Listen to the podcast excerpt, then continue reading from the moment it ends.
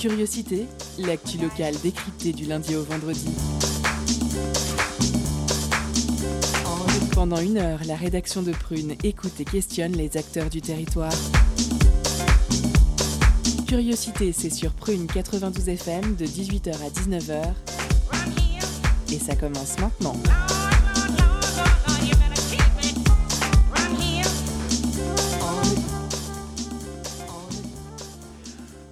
Bonjour, bonsoir, chers auditeurs et auditrices. Vous êtes sur Prune 92 FM, il est 18h, c'est l'heure de curiosité. Je suis John et je vous accueille pour votre quotidienne. Et avec moi ce soir, il y aura Baptiste pour l'interview. Salut Baptiste. Salut John. Salut, salut. Gabi, toujours présent, toujours debout. Coucou Gabi. Toujours la banane. Ah, Rassurez-vous. Rassurez-vous. Toujours debout.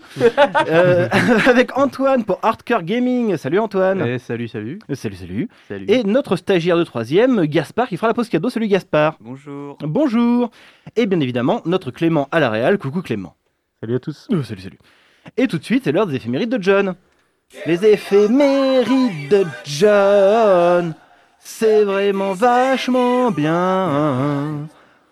On apprend plein de trucs super.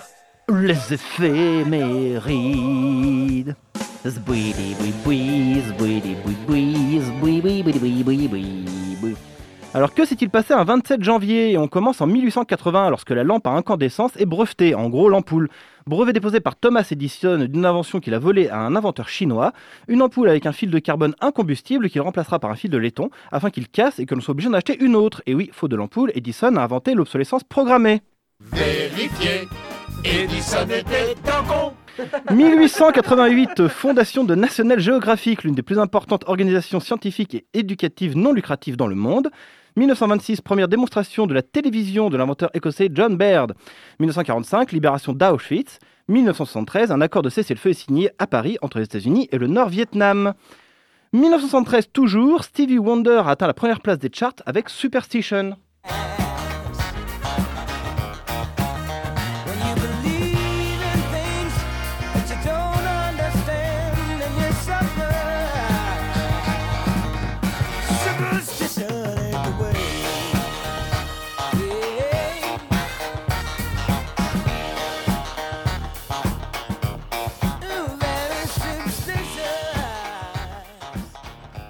Et on passe aux naissances du 27 janvier et il y a du monde. 1832, Lewis Carroll, le papa d'Alice au pays des merveilles. 1850, Edward Smith, navigateur britannique, pardon, il fut le capitaine du Titanic.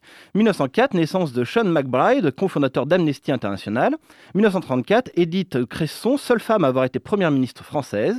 1968, Tricky, considéré comme l'un des piliers du trip-hop. 1996, Lucas Auchard, le youtubeur plus connu sous le pseudo de Squeezie. Et 2004, Lou Jean, ou Lou Jean, chanteuse française que je ne connaissais pas, mais si vous avez des enfants, ils voient de qui je parle, puisque c'est elle qui chante le générique de la série Miraculous. On passe au décès avec le 27 janvier 1922, Nelly Bly, euh, première journaliste d'investigation. Par exemple, elle se fera passer pour une folle afin d'être enfermée dans un asile et en tire un reportage à charge contre l'asile. Son récit entraîne un changement des pratiques. Elle est également la première femme à avoir accompli un tour du monde sans être accompagnée d'un homme. 1983, l'immense Louis de Funès, icône du cinéma comique populaire. 1993, immense aussi André Roussimoff, alias le géant ferré, la huitième merveille du monde ou bien sûr André le géant, première superstar du catch. Le Catch Hall of Fame a été créé rien que pour lui mettre. Bref, une vie incroyable qui mérite de vous y intéresser. 2010, euh, J.D. Salinger, écrivain à l'abandon de l'enfance et du désenchantement de la jeunesse, illustré dans L'Attrape-Cœur par exemple. 2017, Emmanuel Riva, révélée en 1959 lorsqu'elle joue le rôle principal dans Hiroshima, mon amour. Et on passe à l'info classique, et là aussi beaucoup de monde. Alors j'aurais pu vous parler de la naissance de Mozart le 27 janvier 1756, ou de la mort de Verdi le 27 janvier 1901, mais c'était trop facile, alors à la place je vous parle d'Édouard Lalo, compositeur français bien trop méconnu et pourtant apprécié dans le répertoire violoniste, né le 27 janvier 1823. D'une famille d'origine espagnole installée dans le nord de la France, son père est un officier de l'armée napoléonienne, et Édouard est le premier homme de la famille à rompre avec les traditions militaires choisissant la musique plutôt que la guerre. À 16 ans, il gagne Paris où il survit de petits métiers en donnant des cours de violon. C'est en 1874 avec son concerto en fa pour violon et en 1875 avec sa symphonie espagnole qui connaîtra le succès. On écoute un extrait.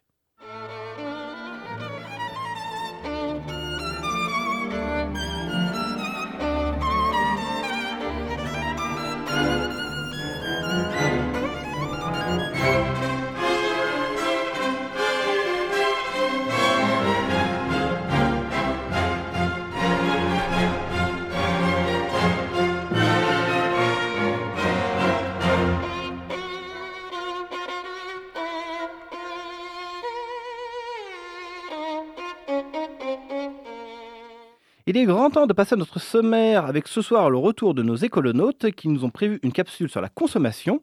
Et en deuxième partie, zoom sur le projet Discobol, une future cantine d'invendus anti-gaspi à Nantes. Nous recevrons Renel en interview avec Baptiste.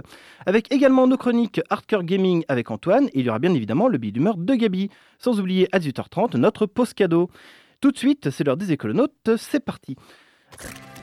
Notre maison brûle. Et nous regardons ailleurs. Consommer moins et autrement pour vivre mieux et plus longtemps, une utopie, un doux rêve de changement ou une possible réalité. Pourquoi consomme-t-on? La consommation nous apporte-t-elle le bonheur? Au-delà de ces questions philosophiques essentielles, la motivation première du changement et de la démarche de transition se situe sûrement plus dans la satisfaction de besoins vitaux, car notre propre survie semble en dépendre. Malgré ce constat, la surconsommation généralisée des ressources naturelles de la Terre se transforme en dette environnementale aux conséquences multiples pour la vie humaine. Alors faire sa part pour essayer de sauver les meubles, est-ce possible et réellement utile? Comment mobiliser ceux qui n'y croient pas du tout? Dans ce nouvel épisode des écolonautes, nous ne pourrons pas répondre à toutes ces questions et éteindre toutes les angoisses naissantes ou déjà bien installées. L'idée est d'apporter des clés de compréhension et quelques solutions concrètes faciles à mettre en pratique dans notre vie de tous les jours. Le zéro déchet est peut-être le premier pas vers une démarche plus sobre de consommation et plus respectueuse de l'environnement. Mener sa transition écologique, c'est le programme mené par Edeni Pays de la Loire, proposé par Mathilde Bress. Elle est notre invitée dans ce septième épisode des écolonautes.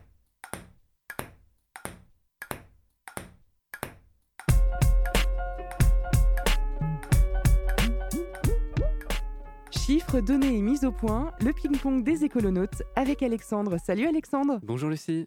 Pourquoi c'est problématique de trop consommer? Nos modes de production et de consommation ne sont plus viables, et cela pour deux raisons. D'une part, on consomme trop de ressources naturelles chaque année par rapport à ce que la Terre peut régénérer, et d'autre part, la production de biens matériels ou immatériels a un impact sur les milieux naturels et nos environnements plus immédiats. Cela à la fabrication, puisqu'on va consommer de l'énergie et donc probablement émettre des émissions de gaz à effet de serre, et émettre aussi également tout un tas de polluants dans l'air, l'eau ou le sol, et on va retrouver des impacts à la fin de vie du bien quand il deviendra un déchet. Ce dernier devra être éliminé ou mieux recyclé, mais ce qui n'est pas non plus sans avoir d'impact.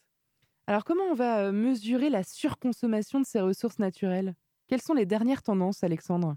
Chaque année, l'ONG américaine Global Footprint Network calcule le jour de dépassement. C'est le jour où l'humanité a consommé autant de ressources que ce que la Terre peut régénérer en un an. Autrement dit, quand on passe cette date, l'humanité puiserait donc de manière irréversible dans les réserves non renouvelables de la Terre. En 1980, ce jour arrivait le 4 novembre, en 2000 c'est le 23 novembre et en 2020 c'était courant août. Un léger recul par rapport à 2019, bien sûr c'était lié à une situation exceptionnelle du Covid, on ne sait pas ce que l'avenir nous réserve en termes de euh, relance économique et peut-être euh, repartir dans des modèles consuméristes très forts. Le jour de dépassement est donc globalement atteint chaque année à une date plus précoce. Est-ce que c'est juste de rester sur une approche planétaire, Alexandre? Est-ce qu'un Français y consomme autant qu'un Américain finalement? Eh bien non, il est juste de rappeler que les pays les plus développés sont évidemment les principaux contributeurs de l'avancée régulière du jour de dépassement dans le calendrier. Si toute l'humanité consommait comme la France, le jour de dépassement serait début mai. Pour terminer avec ce jour de dépassement, signalons qu'il y a des débats passionnants entre experts sur la précision et l'exactitude de ces calculs. Si certains leur font des critiques, il n'en reste pas moins un concept montrant que l'humanité est une ogresse impossible à raisonner, du moins ces chiffres tendent à le montrer. Et rappelons également un fait, la population mondiale augmente, 7,8 milliards d'êtres humains en mars 2020 contre 2,5 milliards dans les années 1950. Et selon les projections, elle va continuer à croître. Et à titre individuel, combien produit-on de déchets par an? À l'échelle de Nantes Métropole, nous avons les chiffres. 214 kg d'ordures ménagères par habitant et par an, pour l'année 2018. C'est énorme. C'est énorme, c'est 140 000 tonnes au global. Pour vous donner une idée, c'est 14 fois le poids de la tour Eiffel. Pour les déchets recyclables, on arrive à en produire 48 kg par an. Ça fait à peu près 3 tours Eiffel. Et on n'oublie pas non plus les déchets qui sont collectés en déchetterie. Ils représentent à eux 82 kg, soit 12 tours Eiffel. Bon, beaucoup de chiffres. Si je résume, ça fait 30 tours Eiffel de déchets produites collectivement chaque année. On voit bien que cette situation, Alexandre, est complètement absurde. On peut plus euh, continuer à consommer comme ça, mais il faut trouver des solutions et faire sa transition. C'est Mathilde Bress aujourd'hui qui va nous euh, éclairer sur le zéro déchet. Elle est mentor d'Edeni, Pays de la Loire.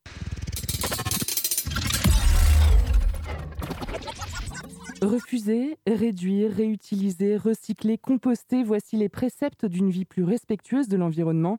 Ces 5 R peuvent d'ailleurs s'opposer aux 5 motivations secrètes de notre cerveau, expliquées dans le livre Le beg humain de Sébastien Boller. Manger, se reproduire, acquérir du pouvoir, le faire avec un minimum d'efforts et glaner un maximum d'informations dans son environnement. Voici les motivations secrètes de notre cerveau. Bonjour Mathilde Bress. Bonjour. D'abord, est-ce que vous pouvez nous raconter votre histoire avec le zéro déchet? Comment c'est né et quelle est cette démarche, euh, votre histoire avec cela? Pense que pour moi, ça a commencé avec mon installation à Nantes. Donc, c'était en 2015. Et j'habitais dans un appartement euh, où j'ai fait l'acquisition d'un lombricomposteur. Donc, le lombricomposteur, c'est euh, un système de compostage euh, qui peut être en appartement, puisque c'est dans une, boîte en fait fermée. Et on y met ces biodéchets, donc tout ce qui est épluchures, restes de repas, marre de café, de thé. C'est décomposé beaucoup plus rapidement que dans un compost par des petits lombrics. Et en réalité, ça fait une sacrée différence dans le nombre de fois où on descend la poubelle, puisque bah, on estime que c'est 30% des déchets d'une poubelle en moyenne qui sont des biodéchets. C'est une moyenne, donc ça peut être beaucoup plus. Donc on se retrouve finalement à descendre la poubelle moins souvent et puis à récupérer de l'engrais et un terreau aussi. Donc voilà, 2015, euh, début du, de la démarche zéro déchet par, euh, par cette, euh, cette initiative-là. Et puis ensuite, bah, en fait, une fois qu'on a commencé, c'est difficile de revenir en arrière. On ne remet pas les biodéchets dans le sac bleu avec d'autres déchets non compostables. Et puis on s'intéresse au reste de la poubelle, comment on peut, on peut réduire le reste aussi. Et donc à propos du zéro déchet, on parle souvent des 5 R. C'est quoi au juste? Donc les 5 R, c'est vrai que c'est important parce que c'est la méthode qu'on peut garder en tête quand on ne sait pas trop par où commencer. Donc euh, le premier, c'est évidemment refuser. Le second, c'est autour de la réduction.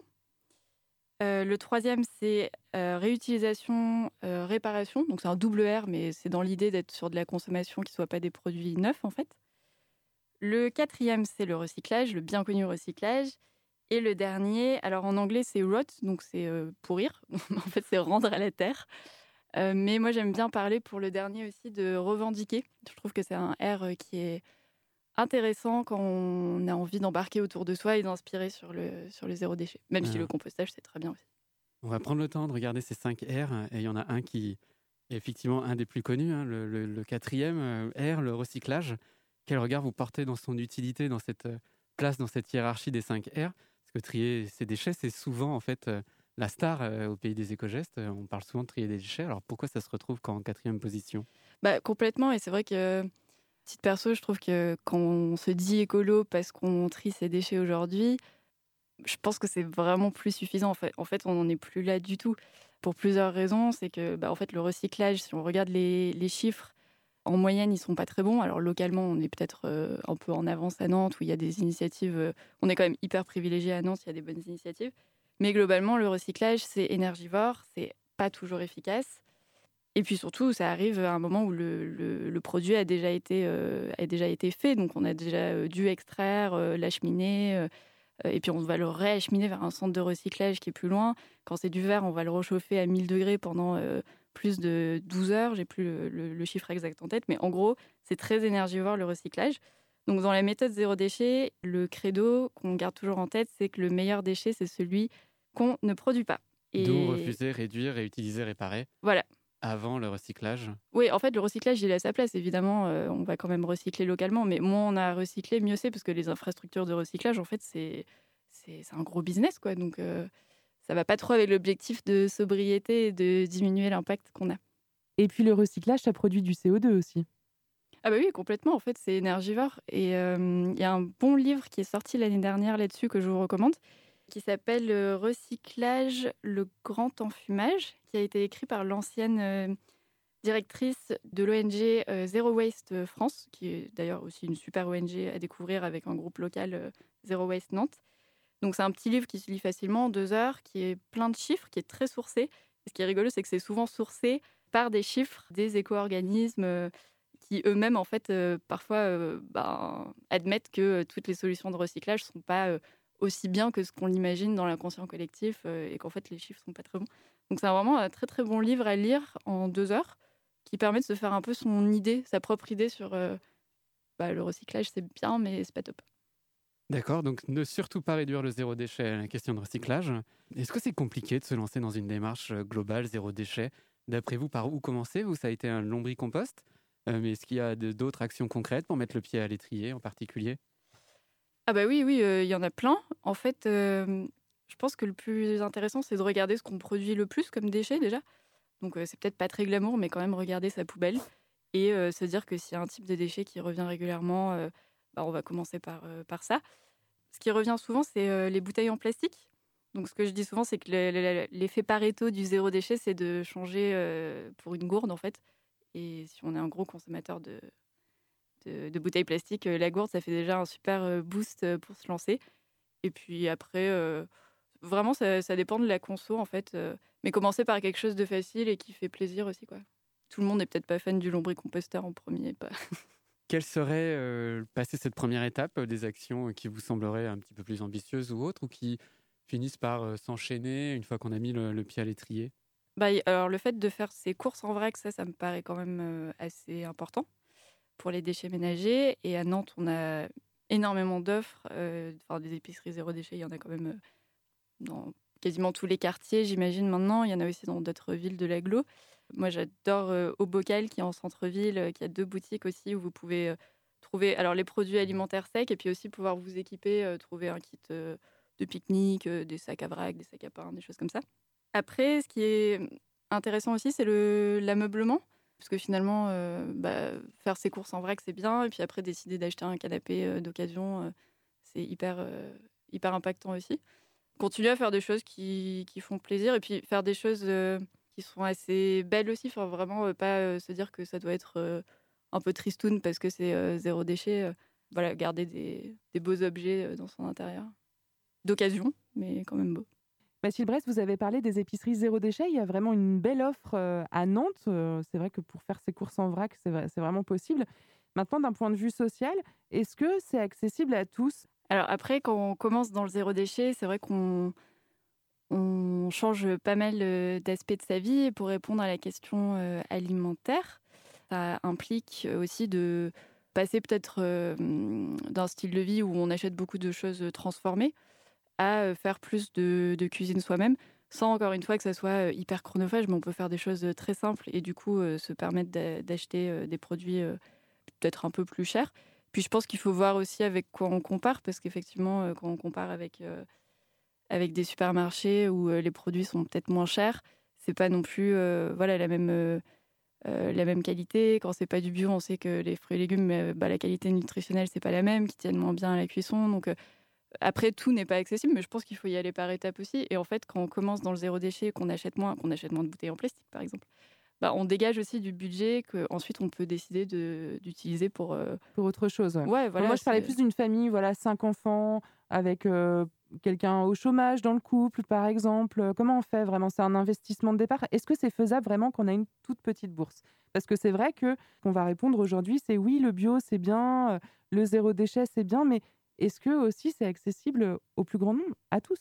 Je pense qu'il y a plein de super initiatives à Nantes pour euh, manger bio de façon pas trop, pas trop onéreuse, c'est-à-dire pas transformé en circuit court, frais, local. Enfin, il y a vraiment des, paniers bio qui sont pas accessibles dans les, dans les quartiers euh, plus populaires. Les épiceries coopératives peut-être également? Oui, voilà, il y a aussi les épiceries coopératives. Et ensuite, sur le côté s'équiper, euh, il y a aussi un autre principe de zéro déchet, c'est de faire avec ce qu'on a en fait. Donc, c'est pas parce qu'on se lance dans le zéro déchet qu'on va tout réacheter euh, en neuf. et il y a beaucoup, beaucoup de choses qu'on peut faire euh, avec ce qu'on a déjà chez soi. Enfin, je parlais de faire des sacs à pain ou des choses toutes bêtes pour aller faire ses courses en vrac. En fait, les sacs à pain, on les fait avec le tissu qu'on a chez soi. Quoi. Le but, c'est pas de, retomber dans les travers de la, surconsommation. Quoi. On peut trouver des solutions. Tout le monde ne sera pas forcément euh, sur les mêmes modes de consommation zéro déchet, mais ça serait dommage que ça soit un frein euh, de se dire qu'il faut forcément se rééquiper avec, euh, avec des choses très, très chères. Et tout à fait, là on parle de l'alimentation, mais il est aussi possible de se fournir à moindre prix un certain nombre d'équipements dans des ressourceries, et il y en a aussi dans des quartiers, il n'y en a pas que forcément dans le centre-ville. Mathilde Brest, moi j'aimerais savoir le féminisme dans tout ça. Il est où au niveau du zéro déchet? Est-ce qu'on peut allier les deux? Ben, J'espère qu'on peut allier les deux, clairement. Mais c'est un sujet euh, sur lequel euh, je pense qu'il faut qu'on soit vraiment vigilant parce qu'effectivement, euh, on voit souvent, euh, enfin la plupart du temps, en fait, le zéro déchet associé à faire beaucoup, beaucoup, beaucoup de choses soi-même. Et là aussi, euh, bah, en fait, il n'y a pas, a pas d'obligation. Il ne faut pas non plus mettre la pression pour être euh, la parfaite euh, femme zéro déchet euh, qui fait qu'un bocal de déchets. euh. donc, Qui fait euh, tous produits ménagers ah ouais, euh. ah non, mais là, c'est l'angoisse. Bah, c'est vrai que j'aimerais bien, moi, qu'il y ait plus euh, de témoignages d'hommes engagés dans un mode de vie zéro déchet. Je pense que ça manque vraiment beaucoup. Et qu'il y ait plus de témoignages aussi, euh, peut-être de personnes qui expliquent que hum, bah, c'est pas grave, en fait, de pas faire euh, du zéro déchet tout le temps, en fait. Et comme on disait tout à l'heure, ça a plus d'impact, peut-être, de se refournir en meubles entièrement euh, sur le bon coin que euh, de, de s'évertuer à faire un déodorant euh, si, si c'est pas du tout notre truc. Donc, euh, bah, on, attend, on attend des témoignages d'hommes sur le zéro déchet. Vous êtes fine connaisseuse de ces questions et également euh, habitante de Nantes Métropole. Pour résumer, quels défis vous voyez pour faire progresser le zéro déchet? Je pense que ce dont on a discuté, là, les 5 R, c'est intéressant en fait de commencer à se les appliquer petit à petit, à son rythme, sans culpabiliser, euh, mais en, en se faisant plaisir et en, gardant des, choses qui ne sont pas zéro déchet. hein, euh, tout n'est pas parfait. Et après, au niveau collectif, ben, ce que j'entends beaucoup à Nantes, c'est euh, la pénurie de lieux de compostage. En fait, ils sont tous quasi saturés et euh, il y a plein d'autres offres. hein. Il y a la tricyclerie, il y a Wivalo, il y a plein d'autres solutions. Mais en fait, le lieu de compostage de quartier, c'est tellement un lien social aussi que ça serait bien d'en mettre d'autres. Je crois que c'est dans les tuyaux, mais il va falloir accélérer là-dessus. Mathilde Bress, mentor du collectif Edeni, invité des écolonautes pour ce septième épisode. Les conseils de lecture des écolonautes avec euh, l'ouvrage de Sébastien Boller, Le bug humain. Pourquoi notre cerveau nous pousse à détruire la planète et comment l'en empêcher? Alexandre, c'est un livre que tu as lu il y a, pas très longtemps. Exactement, et ça m'a passionné. Ça parle de quoi alors? Du fonctionnement de cette boîte noire logée sous notre crâne. Si l'humanité est à un stade de- avancé de développement, c'est grâce à son cerveau. Le livre explique de manière très didactique pourquoi et comment nous en sommes arrivés là. Il explique aussi le fonctionnement de nos structures neuronales, nous poussant à vouloir toujours plus, un drame pour notre environnement et pour nous au final. En résumé, on apprend quoi euh, Quelle est la thèse argumentée défendue par l'auteur? Notre cerveau, pour notre survie depuis l'aube des temps, nous récompense avec de la dopamine. Il nous pousse à acquérir un certain nombre de comportements qui nous permettent de survivre et de vivre tout simplement. Ces comportements, il y en a cinq. Manger, se reproduire, acquérir du pouvoir, le faire avec un minimum d'effort, d'où notre quête perpétuelle de confort, et chercher des informations dans notre environnement, ce qui nous encourage aujourd'hui à toujours consulter plus de médias numériques. Problème, c'est une source croissante et exponentielle de pollution. Pour finir, notre cerveau se lasse et cherche de la nouveauté en permanence. Cela le rend donc addict à avoir tout tout de suite le plus rapidement possible.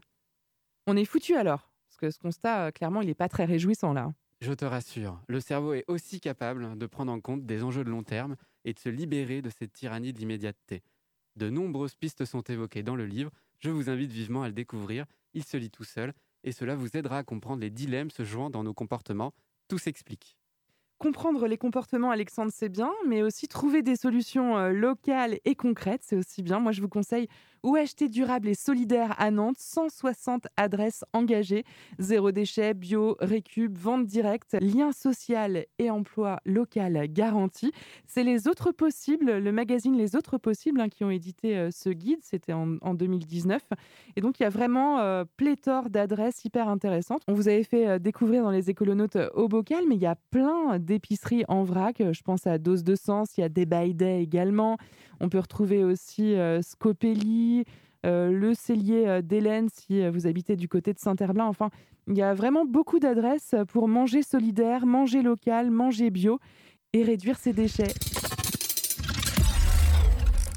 L'ensemble des épisodes des écolonautes à retrouver sur le www.contrune.net. Effectivement, pas si simple de savoir comment agir concrètement pour changer nos modes de consommation. Alors merci à nos deux écolonautes d'avoir éclairé nos lanternes. Tout de suite, euh, tout de suite, il y a une chanson. Euh, Après, il y aura Antoine. En deuxième partie, il y aura le zoom euh, et l'interview de Baptiste. Zoom sur le disco ball.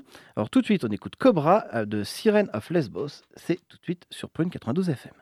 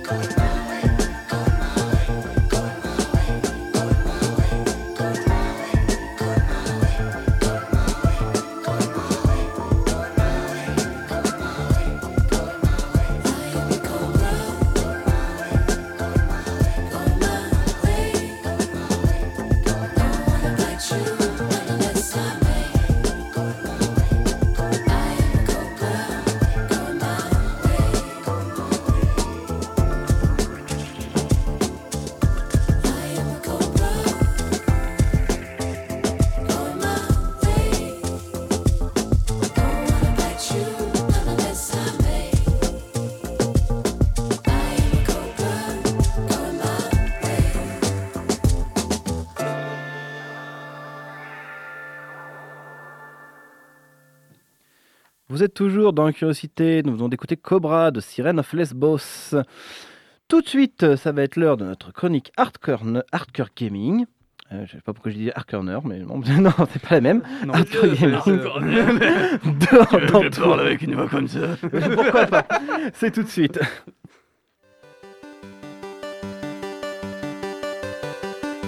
Hardcore Gaming, le coup de cœur vidéoludique d'Antoine. C'est dans Curiosité, le mercredi, sur Prune 92 FM. Sinon, je peux le faire aussi. euh, Oh, bonjour et bienvenue dans le Hardcore Gar- Corner. Non, ca- calmons-nous, calmons-nous. Dans, dans cette chronique, Antoine, tu décortiques un jeu vidéo qui t'a marqué, peu importe sa date de sortie, sa durée ou son genre. Et aujourd'hui, on soigne notre passé.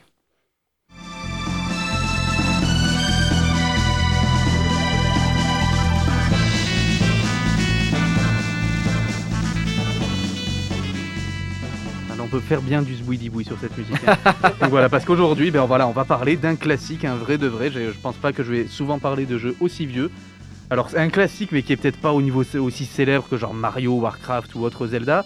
Mais bon, ben 25 ans après sa sortie, ben on continue d'en parler. Il est toujours célébré, adulé par beaucoup de gens, dont je fais partie.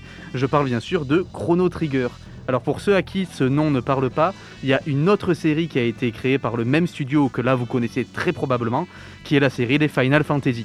Donc Chrono Trigger c'est dans le même genre, qu'on appelle le JRPG, le jeu de rôle japonais. Et donc en 1995, l'année de sortie du jeu, eh ben, ce studio, donc Squaresoft, ben, ils sont en maîtrise totale du genre. Depuis le début de cette décennie 1990, ils ont publié les Final Fantasy 4, 5 et 6, le tout aussi culte Secret of Mana et les deux premiers Romancing Saga. Et ensuite, deux ans après Chrono Trigger, donc en 1997, bah, Square, connaît, Square connaît vraiment son apogée avec Final Fantasy VII. Bon là voilà, avec Final Fantasy VII, on est au-delà du culte, c'est de l'ordre du monument. Bref, quand Chrono Trigger sort, Square ils sont au top de leur forme et ça se sent dans le jeu, ça pue la maîtrise dans tous les détails, tout en essayant encore de repousser les limites du genre. Mais euh, de quoi on retourne-t-il dans ce jeu vidéo? Eh bien, d'une aventure épique, Oh, bien sûr. On incarne un jeune garçon, Chrono, qui se retrouve bien malgré lui à voyager dans des portails temporels. Alors, vu son nom, il était peut-être prédestiné, mais voilà. Donc, on arrive, euh, il finit par arriver dans un futur lointain et découvre un monde désolé où ce qu'il reste de l'humanité peine à survivre. Et la cause de tout cela, c'est Lavos.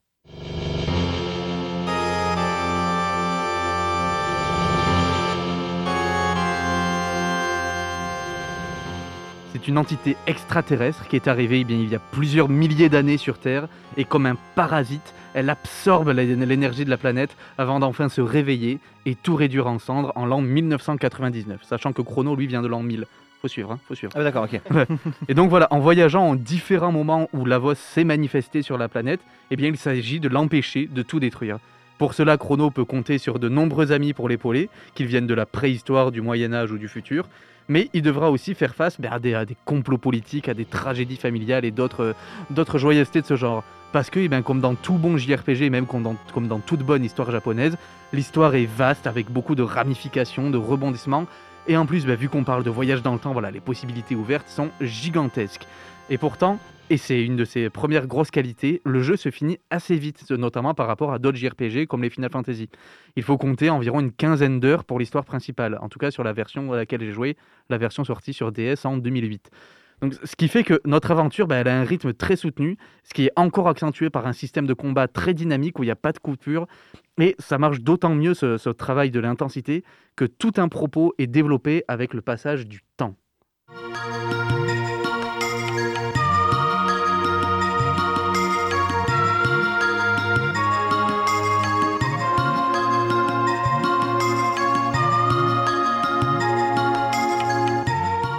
Oui, c'est très mélancolique. C'est ça, la, musique, bon, la musique c'est une merveille, j'ai pas trop le temps d'en parler, mais c'est une merveille cette musique. La première bande-son du compositeur Yasunori Mitsuda, il avait jamais rien composé avant ça. Coup d'essai, coup de maître, comme on dit. Bref, le jeu, ça nous fait rencontrer beaucoup de personnages qui sont très nuancés, surtout pour un jeu qui paraît quand même assez enfantin de prime abord. D'ailleurs, pour l'anecdote, le design des personnages est signé Akira Toriyama, donc euh, Monsieur Dragon Ball. Bref, tous, ces personnages ont un rapport au temps. Parfois, c'est penché vers le futur avec des, ambitions, des espoirs, des rêves, mais le plus souvent, eh ils sont tournés vers le passé. Les personnages ont beaucoup de regrets. Et souvent, pour progresser et enfin sauver l'avenir, il va falloir les aider à faire la paix avec leur passé.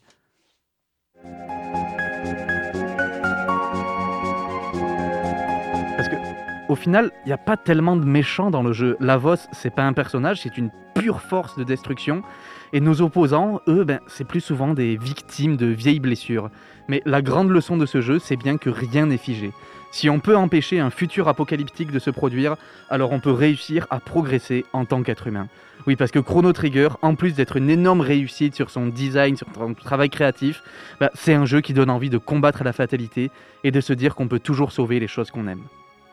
Merci Antoine. Chrono Trigger, créé par Squaresoft en 95, sorti sur Super NES et, su, et, bien, et depuis sur de nombreux supports, dont Steam sur PC. Merci beaucoup Antoine de nous avoir partagé comme ça c'est un, vieux monument du, du jeu vidéo. Nous restons toujours dans Curiosité malgré tout. En deuxième partie d'émission, il y aura le zoom de la rédaction ainsi que le billet d'humeur de Gabi, mais ce sera tout de suite après la pause cadeau. Concerts, spectacles, cinéma. Tout de suite, Prune comble ta soif de culture avec la pause cadeau.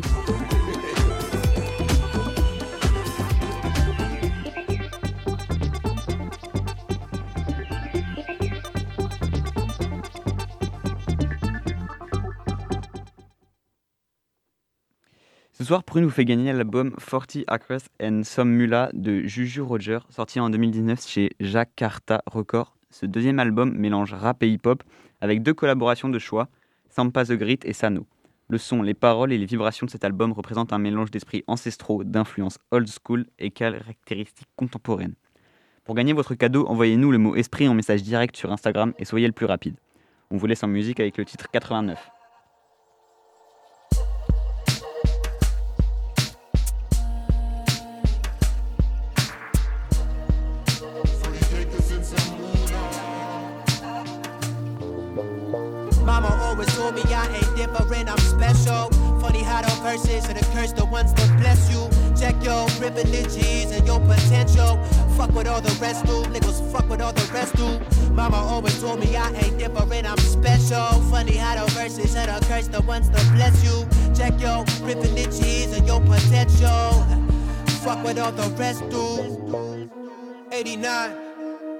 Mind, I hit a hater up any place, anytime. Daily grind, crazy times. They want another album and I want another Malcolm. Nigga with an attitude. King, see the other side, half cracker too. Means I got a Mac on campus like Apple doing homies from the strap. Doing math that can show you what a Mac could do. Corner store profits. On the corner for more profit. Mouth full of gold. Dropping knowledge like Muhammad. I know who God is. We ain't afraid of death. Look him in the eyes, nigga, and dodge it. This is not a lyrical song. More like hieroglyphs in a pyramid stone. Kill the flesh, yes, but the spirit is strong. You can hear my tracks when ah, nigga, is gone. Mama always told me I ain't different, I'm special. Funny how the verses say the curse, the ones to bless you. Check yo, privileges and your potential. Shit, fuck with all the rest do. See, mama always told me I ain't different, I'm special. Funny how the verses say the curse, the ones to bless you. Check yo, privileges and your potential. Fuck, what all the rest do. Jew. Educated fool, niggas unlearn everything they ever said to you. Cause they never said the truth and they kept you in that loop. Use pussy money, weed, and make you lose, waiting for spoofs. Here snooze. I never came to pay my dues, I came to change the rules and pave a new way, a new face. Now play and lace your boots. And second line alongside a wild brother. They gon' have to take me down before I bow, brother. This ain't no peace music, this that let's get free music. Clarence 13X, my niggas still asleep music. These parts, part sees you is. In the presence of the prophets, from the mosque into the mosh pit. This is not a lyrical song, more like hieroglyphs in a pyramid stone. Kill the flesh, yes, but the spirit is strong. You can hear my tracks when our nigga is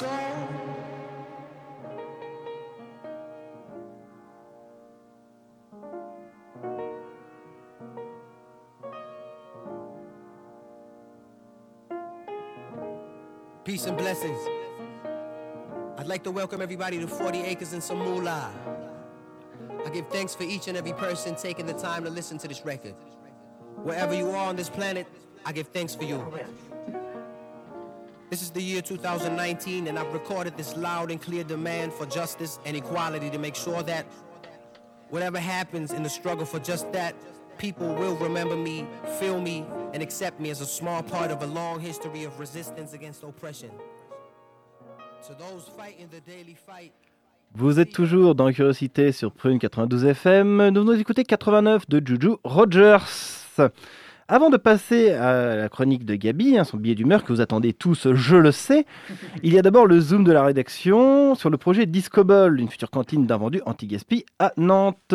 Nous recevons donc Renel avec une interview de Baptiste. C'est parti tout de suite. Focus sur une initiative, un événement, un engagement. C'est le zoom de la rédaction.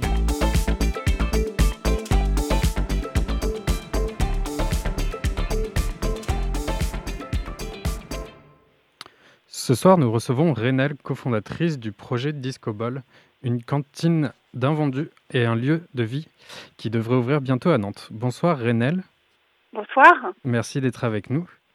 Ben, merci à vous de me laisser l'occasion de me présenter Disco Ball. Je suis super contente de l'opportunité.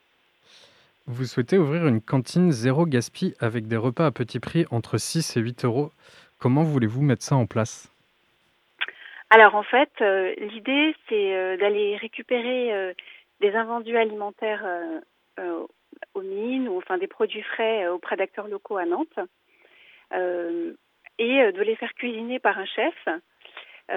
Donc voilà, sur le principe, on est un peu un projet cousin des, des disco soupes. Euh, donc notre modèle économique, il est basé beaucoup sur l'économie circulaire, donc à la fois donc de ces invendus alimentaires, mais aussi euh, nous on voudrait euh, réussir à meubler notre lieu, à l'équiper avec euh, de la seconde main.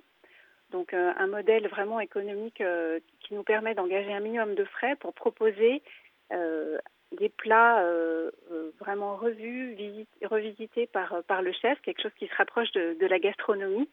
Et voilà, tout ça à petit prix. Est-ce que vous avez déjà des partenaires pour récupérer des invendus? Alors, on a déjà pris pas mal de contacts. On a des partenaires, euh, c'est-à-dire euh, les gens qu'on a rencontrés sont hyper enthousiastes et prêts à nous suivre. Maintenant, euh, tant qu'on n'a pas de, lieu confirmé, on n'est pas allé plus avant non plus avec ces partenaires. On n'a pas encore contractualisé en tant que tel. Mais on a déjà, on a déjà des très bons contacts de prix, oui. Votre projet a été sélectionné pour participer au concours La Fabrique Aviva. Ce concours national a pour but d'attribuer des bourses aux projets d'entrepreneuriat social et solidaire. Comment avez-vous été sélectionné? Alors, euh, sur la base d'un, dossier qu'on a monté qui répond donc à leurs critères euh, d'économie sociale et solidaire, c'est la, la Fabrique Aviva, c'est un concours assez large, donc il n'y a pas que des projets dans l'alimentaire. Mais voilà, on a réussi à leur montrer qu'on euh, avait un projet euh, qui était viable, qui était sérieux. Et donc, on est maintenant dans la phase des votes. Donc, on a besoin du vote de tous les auditeurs. Voilà, depuis notre compte Facebook, c'est facile de trouver le compte de, de Disco Ball sur Facebook. Euh, Il y a le lien pour aller voter pour nous, nous donner vos voix pour euh, ju- jusqu'au 9 février, qu'on puisse passer à, à l'étape suivante en fait de ce concours. Quels sont les enjeux de votre participation à ce concours? Ben, pour nous, c'est un enjeu financier majeur puisque euh, au terme, il y a 60 000 euros pour euh, les, projets qui arrivent euh, en fin de course. Donc pour nous, ce serait euh, vraiment important pour qu'on puisse euh, euh, financer euh, notre équipement. Euh, parce que même si on achète en seconde main, il y a quand même des frais, euh, surtout dans l'équipement de cuisine, euh, la chambre froide, etc. Un véhicule pour notre logistique, aller chercher les, les invendus alimentaires. Donc euh, voilà, on a besoin de fonds. Votre projet pourra-t-il voir le jour même si vous ne gagnez pas? Euh, ben, j'espère que, que oui, même si on, on en a quand même, enfin voilà, ce serait quand même vraiment bienvenu. Mais il y a d'autres pistes. euh, Il y a, il y a la, la ville, euh, la métropole, là, qui sous une politique alimentaire territoriale euh, qui va tout à fait dans notre sens. Euh, il, distribue, enfin, il y a aussi des, des, des subventions. Il y a tout le milieu de l'économie sociale et solidaire à Nantes. Donc on a pas mal de, de relais auprès desquels aller chercher des financements. Donc on- nous, on a monté l'association pour porter le projet au mois de septembre. Et donc voilà, depuis le mois de septembre, on, on, on essaye voilà, de déposer des dossiers, de rencontrer des partenaires potentiels pour, pour trouver des financements. Vous voulez créer en plus de la cantine zéro gaspille un lieu de vie pour fédérer tous les publics. Par quels moyens souhaitez-vous arriver à cet objectif?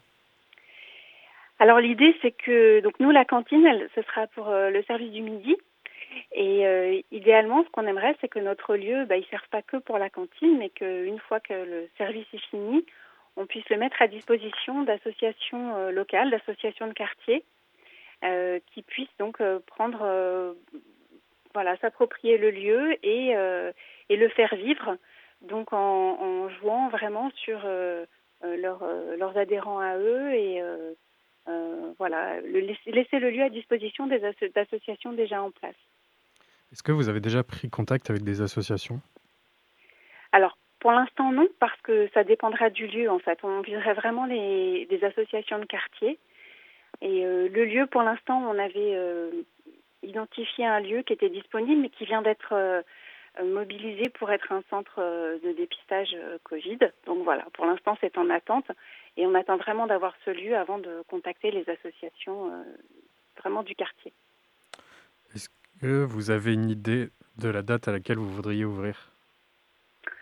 Ah bah nous, euh, idéalement, ce serait, ça aurait été le printemps en fait, si on pouvait avoir, si on avait pu avoir un lieu au printemps, parce que les, les personnes qu'on a déjà rencontrées, nos partenariats potentiels, en fait, euh, euh, ils c'est très rapide après à, concrétiser.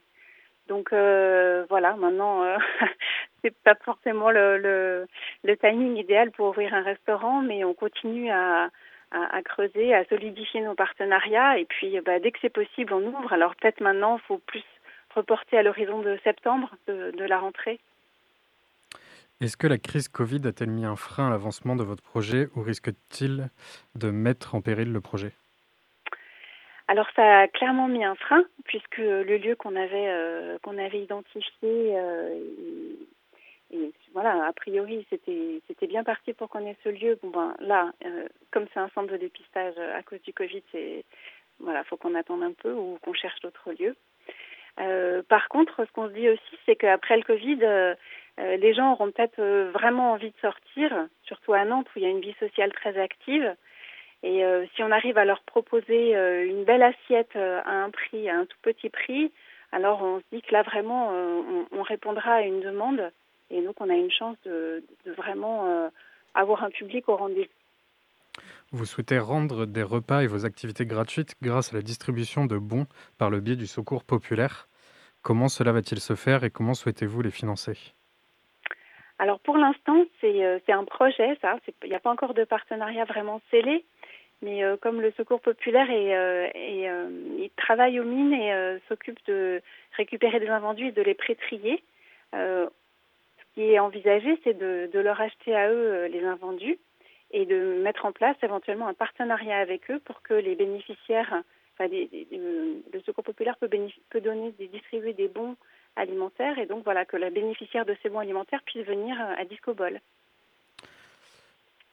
Euh, pardon. vous voulez mettre en place un service de bénévolat pour faire vivre le lieu. Quelles seront les missions que, vous pourrez, que pourront effectuer les bénévoles? Je pense qu'il y aura déjà beaucoup de place pour des bénévoles euh, les après-midi euh, au moment des ateliers, quand les associations de quartier euh, occuperont le lieu. Et puis, euh, bah nous, après, ça dépendra pour la cantine, ça dépendra de, notre nombre de couverts et de, comment, comment les choses évoluent. Mais euh, très clairement, euh, on, a très envie à un moment d'avoir besoin de bénévoles pour nous aider pour le service, par exemple. Où est-ce que nous pouvons retrouver des informations sur votre projet et pour voter? Alors, donc, on a un, un compte Facebook. Donc, c'est tout simplement Disco Ball, disco-ball. Et euh, on a un poste dessus qui permet de, voter euh, pour nous euh, sur le site de la Fabrique Aviva. Donc je me permets de préciser que c'est un processus de vote qui n'est pas super évident parce qu'il faut se créer un compte euh, sur la Fabrique Aviva et puis ensuite revenir, euh, le confirmer par mail et revenir sur le site pour voter. Donc c'est ça prend un petit peu de temps, mais pour nous ça vaut vraiment le coup. Et euh, quand on a un crédit de 10 votes à chaque fois. Donc voilà, vous pouvez nous donner jusque 10 votes c'est important pour nous. Merci beaucoup d'être venu discuter de votre projet avec nous sur Prune. Bah, merci à vous de nous, nous avoir euh, laissé l'opportunité. Bonne soirée. Merci beaucoup, au revoir. Merci beaucoup Renel d'avoir répondu à nos questions. Je vous rappelle que Disco Ball c'est un projet. Alors si vous intéresse, n'hésitez pas à aller voter comme elle vous l'a rappelé sur le site lafabriqueaviva.fr. Vous pourrez également voir les autres projets. Avant de passer euh, au billet d'humeur de Gabi, voilà le, le, très très attendu billet d'humeur de Gabi, on se retrouve après une pause musicale sur Prune 92 FM.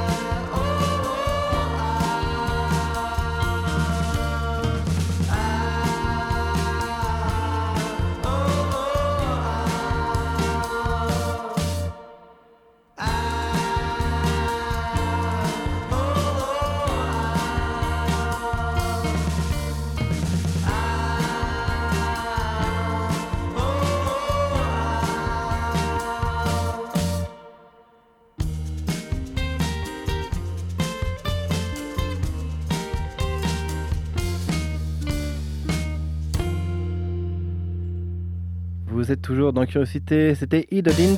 Voilà, voilà, c'était pas fini.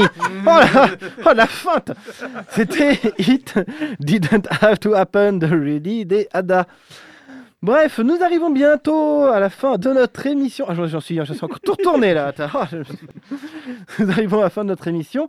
Mais avant ça, vous l'attendez. C'est lui, c'est, il est beau, il est chaud, il sent bon le sable chaud. C'est, c'est Gabi, c'est le billet d'humeur, c'est tout de suite.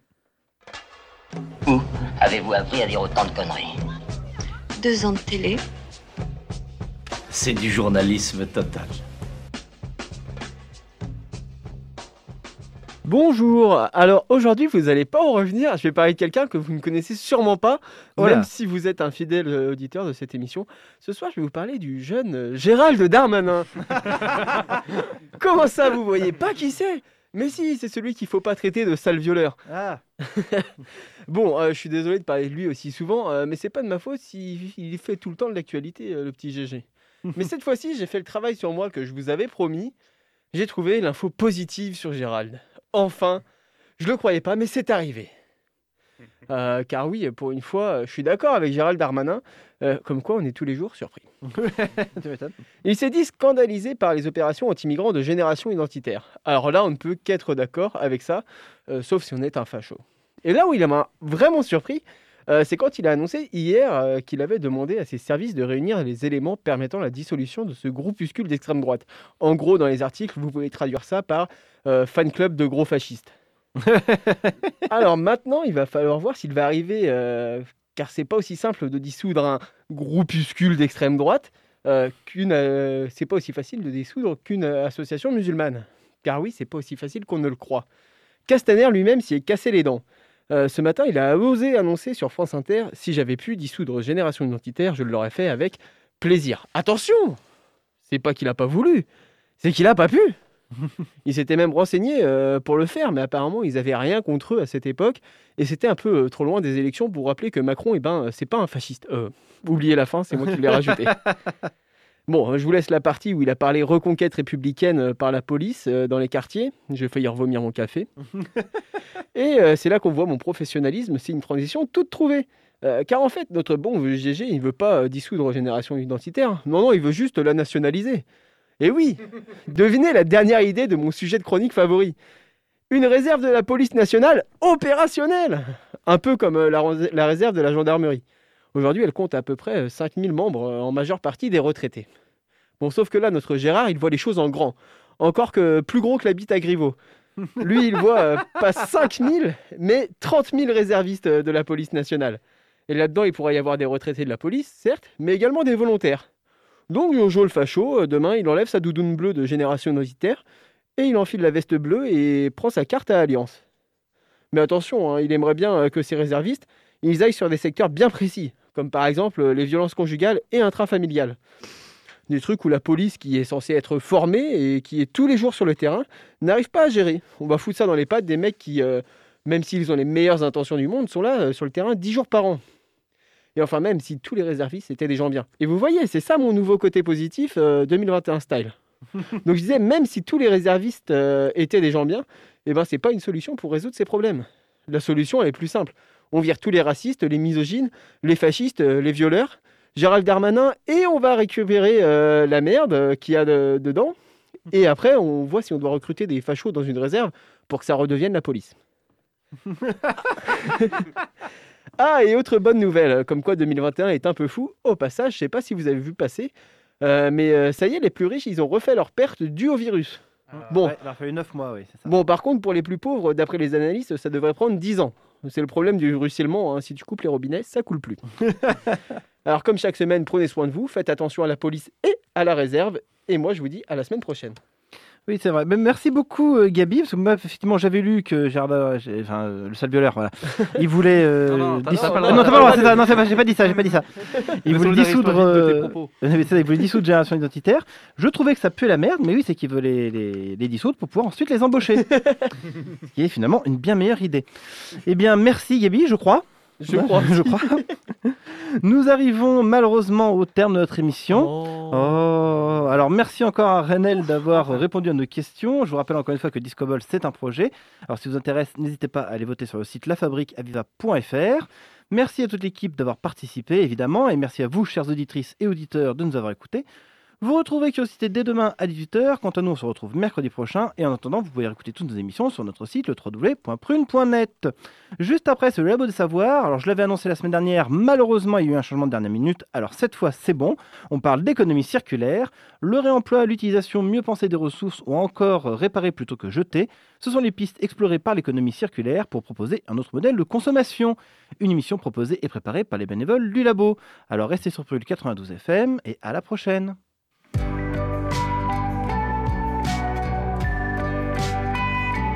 Pour écouter ou réécouter Curiosité, rendez-vous sur le www.prune.net.